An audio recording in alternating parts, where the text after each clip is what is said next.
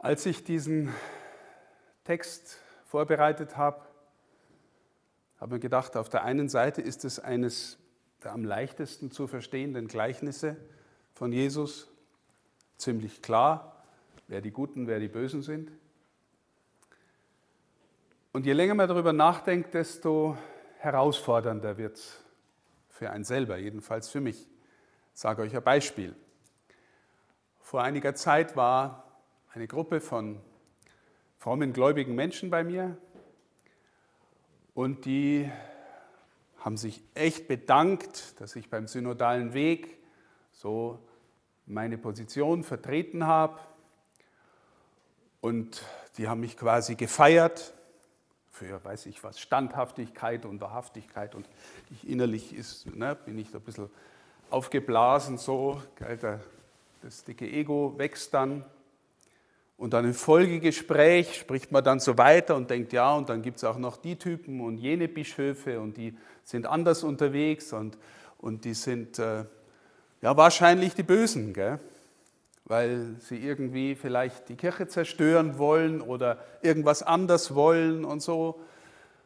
Und, äh, und da gibt es die Seite in mir, die da einstimmen will und sagen, ja, also wenn man, wenn man zu dem steht, wo, wozu ich stehe und versucht es auch noch zu durchdenken und zu sagen, und die anderen scheinen es nicht zu kapieren und man ist dann auch noch in der Minderheit und so, natürlich neigt man dazu, auf die anderen runterzuschauen. Und schon bin ich mitten in dem Gleichnis und bin eher auf der Seite derer, die stolz sind auf die eigene Leistung und die anderen verachten. Ich habe das genannt, der gläubige Ungläubige oder der Pharisäer in mir. Einfach aufzuschauen, wie kommen wir eigentlich in diesem Gleichnis vor. Ich gehe das mit euch mal ein wenig durch. Zunächst, der Anlass von dem Ganzen ist, Jesus bekommt den Eindruck, dass einige selbstgerecht sind, einige, die von ihrer Gerechtigkeit überzeugt waren. Und da sind natürlich die Pharisäer im Blick, weil die in, im damaligen Judentum die am meisten gesetzestreue Truppe von Menschen waren. Also aus heutiger Sicht würde man sagen, das waren gewissermaßen die, die Top-Level-Christen oder Juden in der damaligen Zeit, weil das Judentum kannte über 600 Gesetze, Vorschriften, kultische Vorschriften, Reinigungsvorschriften beim Essen, bei der Begegnung miteinander, im Tempel, wie verhält man sich. Und die haben die alle versucht einzuhalten. Mit großer Konsequenz. Aber offensichtlich ist der eine oder andere der Selbstgerechtigkeit verfallen. Manchmal bezeichnen sich die auch als die Gerechten. Wir sind die Gerechten. Und wenn ihr euch erinnert, es gibt von Jesus die, die, den, die Aussage, ich bin gekommen, die Sünder zu berufen, nicht die Gerechten. Was ist Selbstgerechtigkeit? Ich habe es einfach mal versucht zu umschreiben, die eigenen, vor allem moralischen Fähigkeiten und Leistungen sich selber zuzuschreiben und auf andere weniger leistungsfähige in dieser Hinsicht runterzuschauen. Und vor allem dann auch noch die eigene moralische Leistung sich selbst zu verdanken und nicht empfangen zu haben. Ich erinnere mich immer an meinen ersten Spruch, man wählt, wenn man in einen Orden eintritt, einen Spruch, dann habe ich einen Primizspruch gewählt und nachher noch einen Bischofswappenspruch. Einer dieser Sprüche war, der mich bis heute begleitet, was hast du, was du nicht empfangen hättest? Satz von Paulus aus einem der Korintherbriefe. Ähm, den Satz kennt ihr vielleicht alle. Die Tugend, auf die ich am meisten stolz bin, ist meine Demut. In diesem Sinn.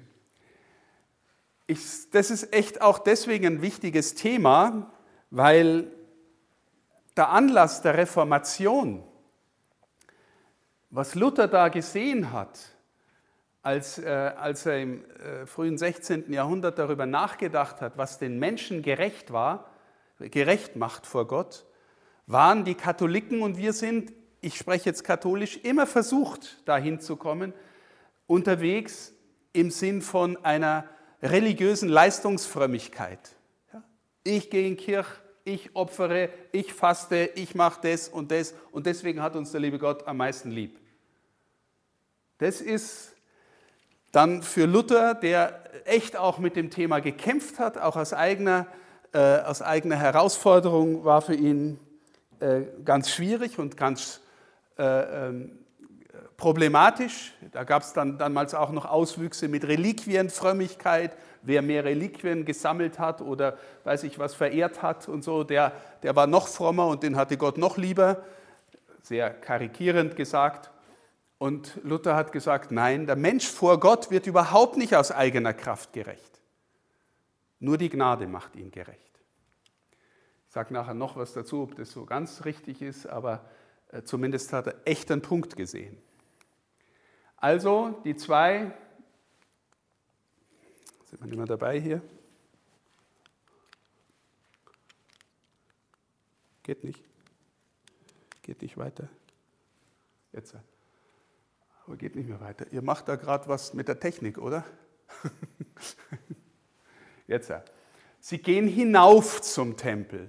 Der Tempel ist auch, also in Jerusalem, und der Tempel ist Zion, der Ort, den sich Gott als Wohnung erwählt hat. David hat die Stadt Jerusalem als Gottes Wohnort ausgewählt, auch als seinen Sitz. David war gewissermaßen der Vorläuferkönig, der hat schon einen messianischen Charakter gehabt und, äh, und sie gehen hinauf zum Tempel.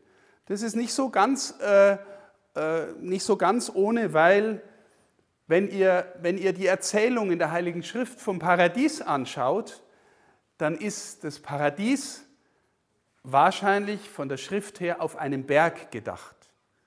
Warum? Weil dort oben entspringen vier Flüsse, die dann runterfließen. Das heißt, es muss oben sein. Also, und immer wieder in der Schrift ist der Ort der Gottesbegegnung der Berg.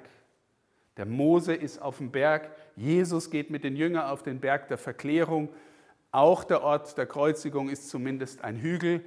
Ein, und der Zion war eben auch in der Schrift immer als Berg gedacht. Sie gehen also hinauf. Warum ähm, gehen sie zum Tempel? Wenn Gott dort wohnt, dann ist es der Ort, wo sich der Mensch mit Gott versöhnt. Ja, Gott braucht, der Mensch braucht Versöhnung, weil er eigentlich so lebt, als wäre er außerhalb des Paradieses. Der Tempel ist gewissermaßen ein, ein Ort, wo das Paradies im Kleinen gewissermaßen wieder da ist. Gott ist da, Gott schenkt Lehre, Gott schenkt Versöhnung, Gott schenkt den Kult, Gott schenkt, dass die Menschen dorthin gehen können und Israel lebt völlig selbstverständlich aus dem Bewusstsein, in unserem Volk, in unserer Mitte ist Gott da. Ja? Und wir zeigen eigentlich, wie es geht, wenn ein Volk mit Gott lebt. Wir alle wissen, dass das nur mehr oder weniger gut geht in der Geschichte Israels, aber das ist eigentlich der Sinn, sie gehen zum Berg. Die beiden, die dann da genannt werden, sind die beiden religiösen Extreme innerhalb des Judentums. Also die Pharisäer, die Superfrommen, wie ich gerade schon gesagt habe, und die Zöllner die Supersünder. Also vielleicht waren die Prostituierten noch weiter raus. Die Zöllner waren jedenfalls Juden, die aber von den Römern angestellt waren und Geld kassiert haben für äh, Zoll, für Wegezoll, für Brückenzoll, für alles Mögliche. Und meistens haben sie in die eigene Tasche gewirtschaftet und haben das eigene Volk ausgebeutet. Zutiefst verachtet. Ja? Wenn Jesus mit Zöllnern isst, dann kriegt er den Vorwurf von den anderen, der, der gibt sich mit den Sündern ab und macht Party mit den Allerletzten. Aber beide gehen hoch. Deswegen, Jesus liebt auch so plakative Geschichten. Das haben wir immer wieder mal, ja, der Pharisäer und der Zöllner. Der Pharisäer stellt sich hin, beten im Stehen war üblich, ganz oft auch mit erhobenen Händen. Also wenn hier manchmal Menschen verwundert sind, weil hier drin auch Menschen mit erhobenen Händen stehen, Im Judentum ist es üblich. Erhebt eure Hände zum Heiligtum. Das, der ganze Körper, der ganze Kerl, die ganze Frau lobt Gott und preist Gott. Ähm, natürlich ähm, wirft Jesus auch deswegen vielleicht vor, ähm, nicht weil Beten im Stehen üblich war, sondern generell, ähm, äh, dass, dass Leute manches tun, um gesehen zu werden. Also in einer bestimmten Weise beten, um gesehen zu werden. Die erste Lehre, die Jesus zum Thema Gebet hat, ist, wenn ihr betet, geht in eure Kammer, sperrt die Tür zu, der, der Vater ist da. Das, ist, äh, das, heißt nicht, dass man nicht in Gemeinschaft beten darf und auch nicht so beten darf, um Gottes Willen. Ähm, aber wenn der erste Grund ist, gesehen werden zu wollen, dann ist es äh, problematisch. Der Pharisäer dankt dafür, dass er nicht ist wie die anderen. Ja, da hat man echt Grund zu danken. Also wenn, wenn jemand ehrlich mit sich ist, dann weiß er vielleicht oder sie, dass sie auch einen Abgrund in sich hat, die dazu hätte führen können, dass was ganz was anderes aus ihm oder ihr wird. Mein alter Lehrer hat immer gesagt, ich bin ein begnadeter potenzieller Schwerverbrecher. Ja. Begnadeter potenzieller Schwerverbrecher. Der liebe Gott hat mich gerettet. Ja. Ähm, also deswegen, es gibt allen Grund zu danken. Und wie heißt die, die Hochform dessen, was die Katholiken feiern? Eucharistia, das heißt Danksagung. Ja, man könnte sagen, er geht in die Kirche und feiert die Messe. Eucharistia. Er dankt. Aber er dankt halt, dass er nicht so ist wie die anderen. Ähm, dann zählt er seine religiösen Leistungen auf. Er fastet zweimal die Woche und gibt den Zehnten also wahrscheinlich dem Tempel oder den Armen. Und äh, Fasten zweimal die Woche war schon spitzenmäßig. Ja? Die Pharisäer haben, glaube ich, montags und donnerstags gefastet. Die Christen haben dann Mittwoch und Freitag draus gemacht, aber ich weiß nicht, ob das eine Reaktion auf die Pharisäer war. Auf jeden Fall ähm, zweimal die Woche, das war schon ziemlich, ziemlich hardcore religiöse Leistung. Das heißt, und das ist vielleicht ein bisschen das Erschreckende, er macht religiös alles richtig. Alles richtig. Ich habe vor einiger Zeit eine entsetzte Frau, eine Mesnerin gesprochen, die von einem Suizid in ihrer Gemeinde erzählt hat und davon erzählt hat, dass sie völlig fassungslos war, weil der Mann, der sich da das Leben genommen hat, war der Allerfrommste von der ganzen Pfarrei. Der war jeden Tag in der Kirche, war bei jedem Rosenkranz dabei, hat sich überall mit engagiert, war der Allerfrommste. Und sie hat es überhaupt nicht fassen können, wie sich so jemand das Leben nehmen kann, wenn er an Gott, den Gott des Lebens, glaubt. Die Erklärung ist natürlich, also oder was heißt, ich habe keine Erklärung dafür, ich habe den Mann nicht gekannt. Ich will nur sagen, es ist möglich, dass alle unseren religiösen Vollzüge nur äußerlich sind. Das ist für uns alle möglich. Und wenn ihr sagt, naja, bei mir ist es schon echt, ja, dann frag dich mal, wie, wenn du in der katholischen Messe bist und der Pfarrer sagt, erhebet die Herzen und aus dir schießt es raus, wir haben sie beim Herrn, ob du dann wirklich tust, was du sagst oder weißt, was du da gerade sagst. Dass du nämlich dein Herz zum Herrn erhebst. Ja, oder wenn du am Anfang der Messe den Bußakt betest. Gell, machen wir alle. Also jedenfalls die, die in die Messe gehen. Ich auch. Gell, ich erzähle alles von mir auch. Und äh, meinst du das so? Durch meine Schuld, durch meine Schuld, durch meine große Schuld? Oder ziehen wir es halt durch, dann ist es schnell vorbei. Und kommen wir dann zur Lesung. Oder ich weiß es nicht. Oder der Pfarrer betet das Tagesgebet. Weißt du, was er gebetet hat? Oder nach der Lesung sagt er, nach der ersten Lesung, Paulus oder Altes Testament, Wort des lebendigen Gottes, du sagst, Dank sei Gott, weißt du eigentlich noch, für was du gerade Danke sagst? Nach der Lesung? Will nur einfach, ich will jetzt auch nicht zwanghaft, äh, wie soll ich sagen, äh, skrupulös machen, dass du jetzt alles genau weißt, aber, aber eigentlich ist ja eher das Umgekehrte der Fall, ne? dass wir halt das irgendwie so durchziehen und, und innerlich mehr oder weniger dabei sind. Also äh, ich will nur sagen, das, was da als Problem geschildert wird, ist das Problem von uns allen. Die, die Frage, Wie sind die grundsätzliche Frage, wie ist das äußere Verhältnis unserer religiösen Vollzüge und unsere innere Haltung dazu? Ein Beispiel, denk dir, ähm, denk dir du bist frisch verliebt und, äh, und du, weiß ich was, wenn dein, dein Partner, deine Partnerin, mit der du gerade eine neue Beziehung hast, ähm, weiter weg ist, du willst wahrscheinlich jeden Tag mit dem telefonieren oder skypen. Wahrscheinlich, weil es ihn halt so gern hast. Vielleicht nach zehn Jahren Ehe sagst du, äh, okay, wir telefonieren einmal die Woche miteinander, aber zehn Minuten müssen reichen, weil mehr Zeit habe ich nicht. Und dann zählst du deine religiöse Leistung auf, dass du immerhin einmal die Woche zehn Minuten mit ihm telefonierst. Als Gesetz. Wenn du den wirklich gern hast, dann tätst nicht nur, weiß ich was, jeden Tag telefonieren, sondern vielleicht äh, jeden Tag dreimal oder so. Ne? Verstehst du? Die inneren Vollzüge und das äußere Gesetz gehen nicht immer zusammen, aber wenn, wenn unser erstes ist, Gott mit ganzem Herzen, ganzer Kraft, mit allen, mit ganzem Verstand zu lieben, dann merken wir plötzlich, wie das Pharisäerproblem auch unser Problem ist. Das hat zur Folge, der Pharisäer glaubt schon gerecht zu sein und tut letztlich nur so, als ob er Gott danken würde, aber insgeheim macht er sich selber Komplimente. Insgeheim macht er sich selber Komplimente.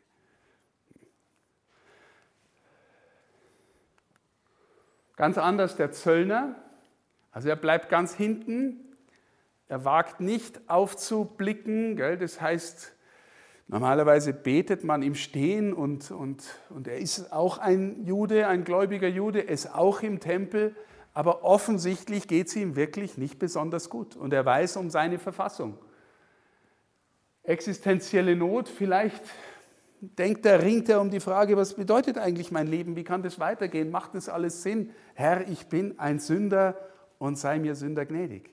Er nimmt auch in dieser Bitte, in diesem Gott als Gott ernst, ja, als den, der ihm helfen kann. Vielleicht seinen letzten Ausweg, den er da sucht. Deswegen ähm, sagt Jesus nachher, der, geht gerechtfertigt nach Hause. Ist echt ein steiles Ding, weil nach außen ist der, ist der ja eine Art Gauner oder Oberverbrecher in seinem eigenen Volk. Er geht als vor Gott gerecht gemacht nach Hause. Ja? Nochmal, was macht den Menschen gerecht? Was macht den Menschen vor Gott gerecht? Was hilft es ihm, sagt Jesus an einer anderen Stelle, wenn er die ganze Welt gewinnt, aber sein eigenes Herz verliert, weil sein, weiß ich was, weil sein Herz weit weg ist von Gott, egozentrisch in sich eingedreht ist, nichts mit Gott zu tun haben will. Ja, also ich habe mich schon oft gefragt, gell, wenn der jetzt dann gerechtfertigt nach Hause geht, was ist denn dann mit seinem Leben? Also der Jesus erzählt die Geschichte ja nicht weiter. Was, was, was, passiert jetzt eigentlich mit dem? Er geht gerechtfertigt nach Hause, ist er auf der Straße, geht er jetzt heim und, und, und ist wieder lieb zu den anderen?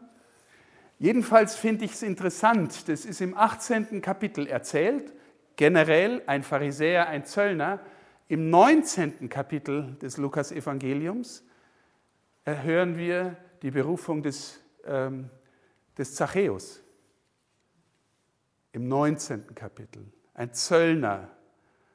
Und der sagt dann, Jesus lädt sich bei dem ein und dann sagt er, mein lieber Jesus, ich gebe das die Hälfte von meinem Vermögen den Armen und von wem ich zu viel gefordert hatte, er kriegt das Vierfache zurück. Und Jesus sagt ihm, heute ist diesem Haus das Heil widerfahren. Also lässt du den Herrn, lass ich den Herrn so in mich rein, dass es eine Veränderung bewirkt, die mich vom tendenziell vom Pharisäer zu einem macht, der, der sich vom Herrn befreien, erlösen, und, äh, und zu einem großherzigen, weitherzigen Menschen machen lässt? Das ist die Frage. Er nimmt also Gott wirklich ernst, er demütigt sich vor ihm und erhofft sich Hilfe von ihm. Die Überraschung ist eben, dass der gerechtfertigt nach Hause geht, ähm, wie ich gesagt habe. Jesus wiederholt äh, einen Satz, den er immer wieder mal wieder sagt, wer sich selbst erniedrigt, wird erhöht werden, wer sich selbst erhöht, wird erniedrigt werden. Paulus formuliert es so, was rühmst du dich deiner besonderen Verdienste? Und er sagt dann in einer sogenannten Narrenrede, jetzt rede ich als Narr, also ich bin im Stamm Benjamin geboren, ich bin äh, äh, Jude von Geburt und Pharisäer und ich habe, äh, könnte man noch dazu fügen, ich habe bei den besten Lehrern studiert, ich bin mehrsprachig, ich bin superintellektuell, ich kenne mich echt aus, ich habe nach dem Gesetz gelebt. All das, sagt der Paulus, all das, das, ist, das liegt hinter mir. Ich rühme mich, wenn überhaupt, meines Herrn, der mich befreit hat und erlöst hat. Was hast du, was du nicht empfangen hast? Gibt, hättest, gibt, es ein, gibt es die Möglichkeit, ein neues Herz zu bekommen? Ja, nur in ihm. Ja, nur in ihm. Deswegen ernst gemeinte Zuwendung und Liebe zum anderen macht sich im Grunde immer klein. Also beim Paulus gibt es auch mal den Satz, der ist echt auch steil, einer achte den anderen höher als sich selbst. Gell? Wenn man sich so, keine Ahnung, wenn man, ich habe äh, drei oder vier akademische Titel, gell, bin ich, äh, steht auf meiner Visitenkarte, dass das irgendwie nach gescheit ausschaut und äh, ich habe dann das Gefühl, ich habe es nicht immer nur mit Gescheiten zu tun. Gell. Einer achtet den anderen höher als sich selbst. Jetzt habe ich doch so hart dafür gearbeitet, dass ich lauter so tolle akademische Titel habe. Macht es was vor Gott? Nein, das macht nichts vor Gott. Es sei denn, du hast es mit Liebe gemacht und verdankst es vielleicht ihm oder deinen Lehrern oder was auch immer. Äh, darf man sich freuen über die Dinge, die mir erreicht? Natürlich darfst du dich freuen. Natürlich darfst du dich freuen über das, was dir geschenkt ist. Aber das Thema ist, deswegen andere ähm, für geringer, für kleiner, für verachtenswerter zu halten, ist echt schwierig. Also um auf das Beispiel am Anfang zurückzukommen mit den anderen Bischöfen. Glaube ich, dass die anderen auch was Gutes wollen für die Kirche? Sehe ich ihr Herz? Oder, oder bin ich lieber, dass ich mich in meiner Minderheiten- oder, oder selbstgerechten Position denke, ja, ich habe ja recht und die anderen sind irgendwie anders unterwegs? Na, die wollen auch was Gutes für die Kirche. Natürlich darf man um die Wahrheit ringen. Und, äh, aber die Frage ist, tun wir es in der Achtung voreinander? Und vielleicht sogar, wenn es möglich ist, in, in, in dem Ja zum anderen, in der Liebe zum anderen. Deswegen, ich versuche zumindest, bin darin nicht immer gut drin, immer zuerst einmal, bevor ich über jemanden anderen irgendwas sage, was vielleicht kritisch ist, versuche ich zu verstehen, was der Herr an dem liebt, was an dem oder der Person gut ist. Verstehst du? Bevor du über irgendjemand was Schlechtes sagst, versuch mal zuerst zu sehen, was an der Person richtig und gut ist. Schaffe ich das immer? Nee, aber, aber es ist ein Versuch wert. Okay, ein paar Fragen an mich. Wie ernst meine ich meine eigenen religiösen Vollzüge? Noch einmal, ich will jetzt nicht, dass du skrupulös wirst. Ich will, dass du dich fragst, wo habe ich mein Herz? Und manchmal vollziehen wir religiöse Dinge und es ist gut, dass wir sie vollziehen. Manchmal vollziehen wir sie gedankenlos und dann kommst du nach und nach durch den Vollzug irgendwie auch innerlich an. Wenn ich morgens in meine Kapelle gehe und, äh, und zum Beispiel die Laudes, Stundengebet bete, dann bin ich echt nicht immer mit ganzem Herzen und mit ganzem Verstand dabei. Aber ich merke, wenn ich es dann tue und versuche irgendwie innerlich doch da zu sein, dann öffnet sich was, dann komme ich in den religiösen inneren Vollzug. Ja? Also deswegen, ich will es nicht einfach gegeneinander ausstellen, ich will ausspielen, ich will es auch nicht skrupulös meinen, ich will aber auch, dass du nicht stolz bist auf deine religiösen Leistungen. Ja? Zum Beispiel Fasten. Ich faste auch immer wieder, es fällt mir nicht immer leicht, ähm, aber der Herr sagt schon, gell, mach kein trauriges Gesicht, dass die anderen sagen, boah, du bist der religiöser Leistungssportler, du fastest toll. Ja? Na, Gott hat dich nicht lieber, weil du fastest. Also aber vielleicht ist es ein Weg, dass du innerlich dich ihm mehr öffnen kannst, wenn du fastest. Dass, dass du sagst, ich übe Verzicht, weil ich, weil ich ein Mensch werden will, der Dinge loslässt, damit das andere tiefer in mir zur Geltung kommen kann, das Eigentliche. Wie schnell bin ich in meinem Urteil über den Glauben der anderen? Also, Glaube ich wirklich, glaube ich wirklich, dass auch in dieser Situation, in der sich die Kirche in Deutschland zurzeit befindet, dass Gott die wirklich immer noch in der Hand hat. Auch wenn manchmal das Gefühl ist, es löst sich vieles auf, es geht ein Bach runter, die Leute rennen davon, ist der Herr da? Ja, er ist da. Bedeutet es was? Ja, es bedeutet irgendwas und ich, ich will in dem Vertrauen gehen, dass er da ist und da bleibt. Ja, also Herr, schenkt mir Glauben. Ne? Der, das schöne Gebet von, dem, von einem Mann, der, dem, der Jesus begegnet. Herr, ich glaube, hilf meinem Unglauben. Herr, ich glaube, hilf meinem Unglauben. Wie ernst nehme ich Gott in meinem Leben? Versuche ich ihn wirklich zu lieben? Also ehrlich gesagt, ich kann es ja gar nicht aus mir. Ich, kann's, ich kann mich dem auch in meinen religiösen Vollzügen öffnen und sagen, Herr, gib mir, gib mir die Sehnsucht nach dir. Schenk mir die, die, die innere Offenheit auf dich hin. Bring das zur Geltung in mir, was ganz aus dir lebt, dann weiß ich, dass ich dich lieben kann, weil ich eigentlich ahne, dass du der einzig im absoluten Sinn liebenswerte äh, bist, den es gibt. Versuche ich ihn zu lieben. Ist meine Dankbarkeit ernst gemeint oder ist sie ein heimliches Kompliment an mich? Wie toll ich doch bin der Bischof, der macht hier BNP und redet immer so gescheit daher und sowas. Und dann kommen Leute und finden das gut. Ja, schön, schön, echt äh, ist es meine Leistung. Ehrlich gesagt, ich glaube, ich habe das Geschenk bekommen, dass ihr jetzt da seid und wir miteinander beten und ihn entdecken können. Also glaube ich, hoffe ich. Ne? Natürlich gibt es die andere Seite in mir, die sich das auch gerne einbildet, dass da irgendwas Tolles ist. Aber wenn man Gaben bekommt von Gott, dann gibt er sie einem auch für die anderen. Dann gibt er sie einem auch für die anderen. Was bedeutet für mich, nur Gott äh, selbst kann mich vor ihm recht machen oder gerecht machen, nicht ich selber. Ich kann an mir arbeiten und jetzt vielleicht nochmal zum Schluss der Punkt von äh, Martin Luther. Äh, Luther hat gesehen, dass nur Gott allein uns gerecht machen kann. Aber Gott schenkt uns die Möglichkeit, mit ihm zu kooperieren. Der Heilige Geist liebt Kooperation. Und wir können nicht gewissermaßen, wenn wir sagen, Gott alleine äh, macht alles, ähm, dann würden wir Katholiken ergänzen, ja, er macht es, aber er schenkt uns gleichzeitig die Möglichkeit und die Offenheit und die Kraft, mit ihm zu kooperieren. Das heißt, dann tun wir das Unsere dazu, weil wenn du dich immer nur verweigerst, dann kann Sola Gratia auch nichts machen. Dann bleibst trotzdem derselbe Hirsch, wie du vorher warst. Ja? Das heißt, Katholiken glauben, wir können mit der Gnade mitwirken. Auch das wird auf einer bestimmten Weise von Gott ermöglicht, aber, aber es ist, ähm, das ist das, was uns vor ihm recht macht. Deswegen glauben wir, wir können in dem, wozu wir gemeint sind, nämlich in der Heiligkeit, wachsen. Wir können in der Heiligkeit wachsen.